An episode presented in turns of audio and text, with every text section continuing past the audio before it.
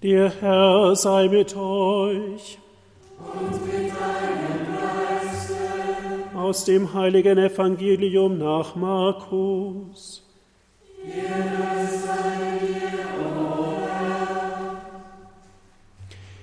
In jener Zeit erschien Jesus den Elf und sprach zu ihnen, Geht hinaus in die ganze Welt und verkündet das Evangelium allen Geschöpfen. Wer glaubt und sich taufen lässt, wird gerettet, wer aber nicht glaubt, wird verdammt werden. Und durch die, die zum Glauben gekommen sind, werden folgende Zeichen geschehen. In meinem Namen werden sie Dämonen austreiben, sie werden in neuen Sprachen reden. Wenn sie Schlangen anfassen oder tödliches Gift trinken, wird es ihnen nicht schaden. Und die Kranken, denen sie die Hände auflegen, werden gesund werden.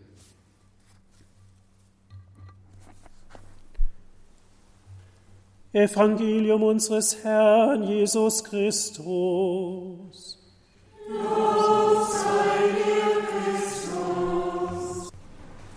Liebe Brüder und Schwestern im Herrn, liebe Zuhörer von Radio Horeb und Zuschauer von ewtnkatholisch.de. Am vergangenen Donnerstag habe ich über Papst Franziskus gepredigt und eine Resonanz erhalten, wie kaum mal für eine andere Ansprache von mir. Es waren mindestens 100 Rückmeldungen, die eingegangen sind, bei mir persönlich, im Homepage, über unseren Hörerservice.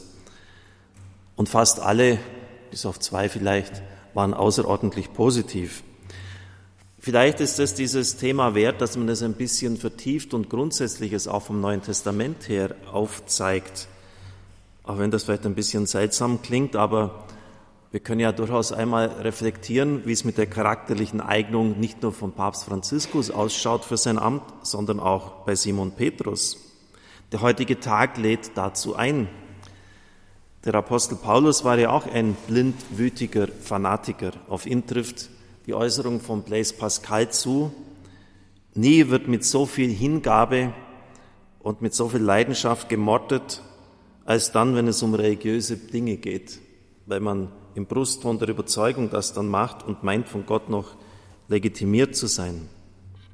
Der zweite der Apostelfürsten, eigentlich der erste, Simon Petrus, steht dem Apostel Paulus in nichts nach. Vielleicht wussten Sie gar nicht, dass Petrus ein Meineidiger war. Er hat einen Meineid geschworen. Damals im Hof des hohen priesterlichen Palastes, Matthäus 26, 74, da fing er an, sich zu verfluchen und schwor und schwor, ich kenne diesen Menschen nicht. Natürlich hat er ihn gekannt, er war drei Jahre mit ihm zusammen. Und das aus einem vergleichsweise geringen Anlass. Eine Magd an einem Tor bringt ihn in Bedrängnis. Ja, meine Güte, da kann er doch einfach auch völlig ungerührt wieder weitergehen oder sagen, was soll dieses Geschwätz oder das sonst irgendwie abwiegeln. Was er getan hat, war kein Kavaliersdelikt. Die frühe Kirche hat das einsortiert auf gleicher Höhe wie Mord und Ehebruch, Glaubensabfall. Und auf Glaubensabfall steht nach dem Wort des Herrn der Verlust des ewigen Lebens. Wer mich vor den Menschen verleugnet, den werde auch ich von meinem Vater im Himmel verleugnen, und zwar, wenn der Menschensohn in seiner Hoheit und der Hoheit des Vaters und der heiligen Engel kommt, zum Gericht kommt. Jemand, der Christus verleugnet, ist vom ewigen Leben ausgeschlossen.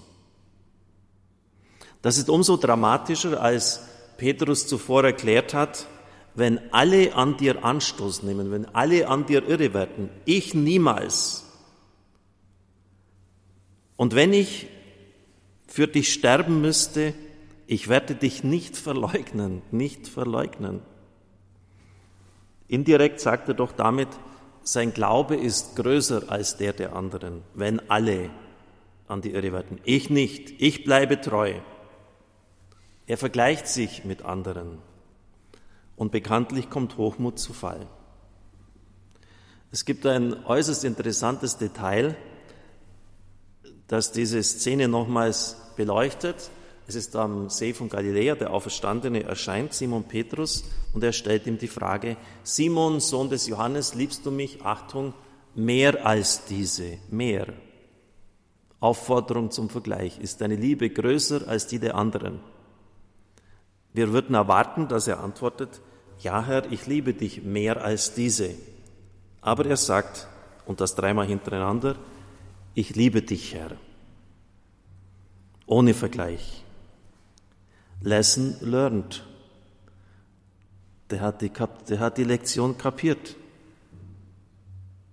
Ich liebe dich, aber ich liebe dich nicht mehr als die anderen. Woher will ich denn wissen, wie die anderen dich lieben? Woher weiß ich denn nur meine Schwäche? Ich kann es doch nur für mich selber sagen und das oft nicht mal richtig. Etliche Jahre später kommt es in Antiochia erneut zu einem Vorfall, bei dem die Menschenfurcht des Simon Petrus wieder durchbricht. Petrus aß mit Heiden, für einen Juden verboten, und dann kamen Juden, Strenggläubige aus dem Kreis des Jakobus. Er zieht sich zurück, weil er die Beschnittenen fürchtete, heißt es in Galater 2. Paulus hat diese Heuchelei gesehen und ist ihm ins Angesicht widerstanden. Menschenfurcht. Das scheint eine Schwäche von ihm gewesen zu sein, die ihm treu geblieben ist. Trotzdem hat der Herr ihn erwählt. Nicht den Lieblingsjünger, nicht den, der unter dem Kreuz, als es darauf ankam, Christus zu bezeugen, dastand. Er hat nicht Johannes erwählt, sondern Petrus. Und zwar schon bei der ersten Begegnung mit ihm. Johannes 1, 42. Du bist Simon und du sollst von jetzt an Kephas heißen, das heißt Fels Petrus.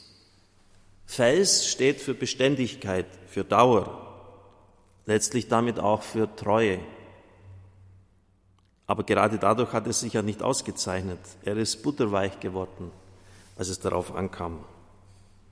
Trotzdem hat der Herr ihn erwählt. Zum einen sicher, um deutlich zu machen, dass das Amt etwas ist, was unabhängig ist von der sittlichen Würdigkeit dessen, der es ausübt. Natürlich sollte er auch menschlich diese Qualifikationen haben, aber Felsdauer ist etwas, was Beständigkeit Dauer anzeigt. Und deshalb ist es sicher nicht richtig zu sagen, dass das Petrusamt mit dessen ersten Inhaber, mit Simon Petrus, zu Ende gegangen ist. Charakterliche Schwächen, liebe Brüder und Schwestern im Herrn, das sage ich mit einem Nachdruck, sind kein Hinderungsgrund für Christus, jemand in ein wichtiges Amt zu berufen, wenn er Christus wirklich liebt. Wir können nicht erwarten, dass er die Leute vollkommen anders macht. Natürlich wird er mit seiner Schwäche gerungen haben. Das war sicher auch ein Stachel in seinem Fleisch. Aber er hat Christus wirklich geliebt und war dann am Schluss auch bereit, alles zu geben, sogar sein Leben. Mit dem Kopf nach unten ist er im Vatikanischen Zirkus dann gekreuzigt worden. Die Konfrontation zwischen Petrus und Paulus in Antiochia wird von vielen zu einer grundsätzlichen Frage hochstilisiert von vielen Auslegern. Sozusagen da auf der einen Seite mit Paulus das Charisma, das Feuer, Begeisterung, die Freude, der Aufbruch und bei Simon Petrus das Amt, die Macht, auch eine gewisse Schwerfälligkeit. Ich sage Ihnen eins, das geht völlig an der Wirklichkeit vorbei. Es ist komplett anders. Auf dem Apostelkonzil in Jerusalem wurde die Mission des Apostels Paulus für die Heiden bekräftigt und die für Simon Petrus für die Juden. Es sollte eine Mission geben, die die Beschneidung bei den Heiden nicht vorsieht. Paulus erhält allerdings den Auftrag, nur sollt ihr an die Armen denken, und das zu tun, habe ich mich eifrig bemüht im Galaterbrief. Und dann kommt jetzt eine ganz starke Formulierung, die sich viele gut merken sollten. Römer 15, 36 folgende. Ich bitte euch, der Apostel Paulus in seinem Brief, meine Brüder, im Namen Jesu Christi, unseres Herrn, und im Namen der Liebe des Geistes, steht mir bei und betet für mich zu Gott, dass mein Dienst, die Kollekte, die er dort abliefern soll, in Jerusalem durch die Heiligen angenommen wird. Warum legt der Mann so viel Wert darauf, dass er gleich da beschwörende Formel anwendet? Im Namen des Herrn, im Namen des Geistes betet darum, dass mein Dienst, dass meine Kollekte, die ich dort abgeben möchte, angenommen wird. Weil Paulus kein freischaffender Künstler ist. Weil Paulus darauf Wert legt, in der Einheit mit der Kirche zu stehen und weil er nicht gegen das Amt, wie das manche auch tun, ausgespielt werden kann. Bitte in der Bibel steht's doch, deutlicher kann man es uns doch nicht mehr sagen. Und das ist von fundamentaler Bedeutung. Die Beziehung und die Abhängigkeit zur Muttergemeinde ist ihm wichtig. Und es hat viele Notleidende damals gegeben, direkt vor ihrer Haustür, vor den Leuten. Und es war auch nicht einfach nur ein Akt purer Nächstenliebe, dass er das so getan hat. Ihm ist die Einheit wichtig. Und deshalb erfüllt er die Bitte der Angesehenen, der Heiligen, wie er sie nennt, in Jerusalem und hilft ihnen materiell für ihre Armen zu sorgen. Eine wichtige Botschaft für heute. Mag jemand noch so charismatisch, noch so begabt sein, wichtig ist die Einheit mit der Kirche. Und beides kann nicht gegeneinander ausgespielt werden. Einheit ist freilich nicht Uniformität. Kardinal Hans von Urs von Balthasar hat vier Strukturprinzipien des katholischen oder überhaupt der Bibel ausgegeben. Ich zitiere sie nach Bernhard Meuser. Man sieht dann auch manches entspannter und es fällt leichter, in der Einheit der Kirche zu bleiben. Was sind diese Prinzipien?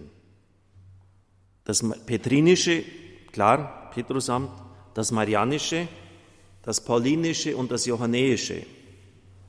Und wenn man immer nur eines betont oder zu sehr im Fokus hat, schreibt er, dann hat man die Tendenz zur Häresie, das heißt zur Auswahl, dass man nur ein bestimmtes fokussiert und im Blick nimmt.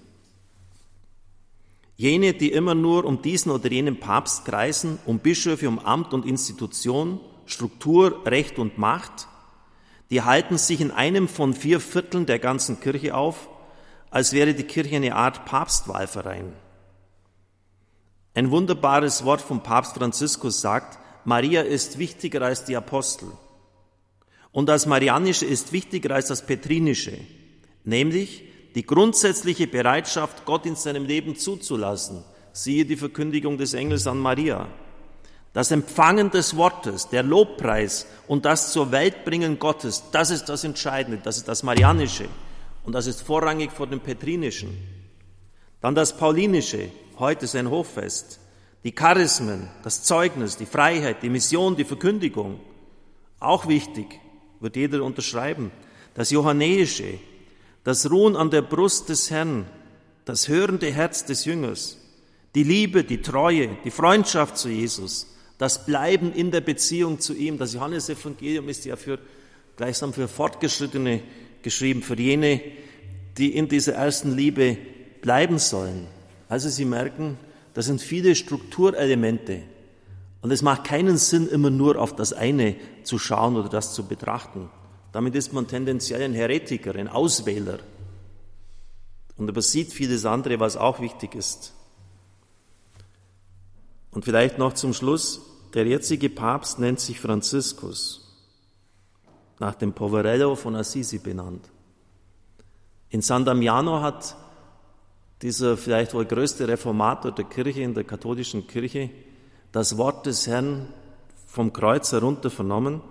Franziskus, geh hin und stell diese Kirche, die wie du siehst, ganz zerfallen ist, wieder her. Ganz zerfallen, das sagt Gott über seine eigene Kirche.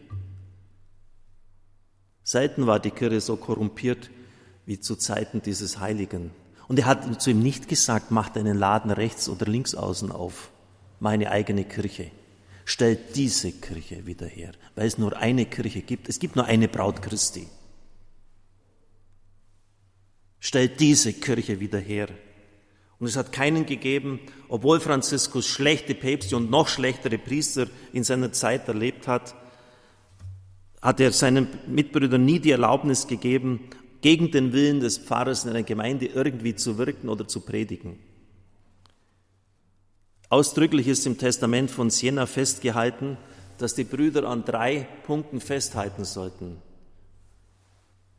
Die Einheit untereinander, leider ist der Orden dann ja nach seinem Tod in mehrere Gruppierungen auseinandergefallen, die Liebe zur Armut und der Gehorsam gegenüber den Prälaten der Kirche, schreibt er wörtlich. Das heißt, gegenüber der Hierarchie der Kirche. Das ist authentische Erneuerung der Kirche, der Poverello. Franziskus. Liebe Brüder und Schwestern im Herrn, ich denke mir, dass wir uns manchmal vielleicht eine Spiritualität und eine Kultur der Kritik zurechtlegen, die irgendwie völlig an der Wirklichkeit des Lebens vorbeigeht, auch in dem, was wir in der Heiligen Schrift hören. Simon Petrus hatte ganz gravierende Fehler und Schwächen. Ich meine, einen Meineid zu leisten und das Entscheidende abzustreiten, für das man vorher gesagt hat, sein Leben zu geben, das ist ja wirklich doch keine Kleinigkeit. Vielleicht denken doch manche, die sich damit kritisieren, äh, gar nicht mehr genug tun können, ein bisschen zumindest nach, dann hätte meine Ansprache ihren Sinn erreicht. Amen.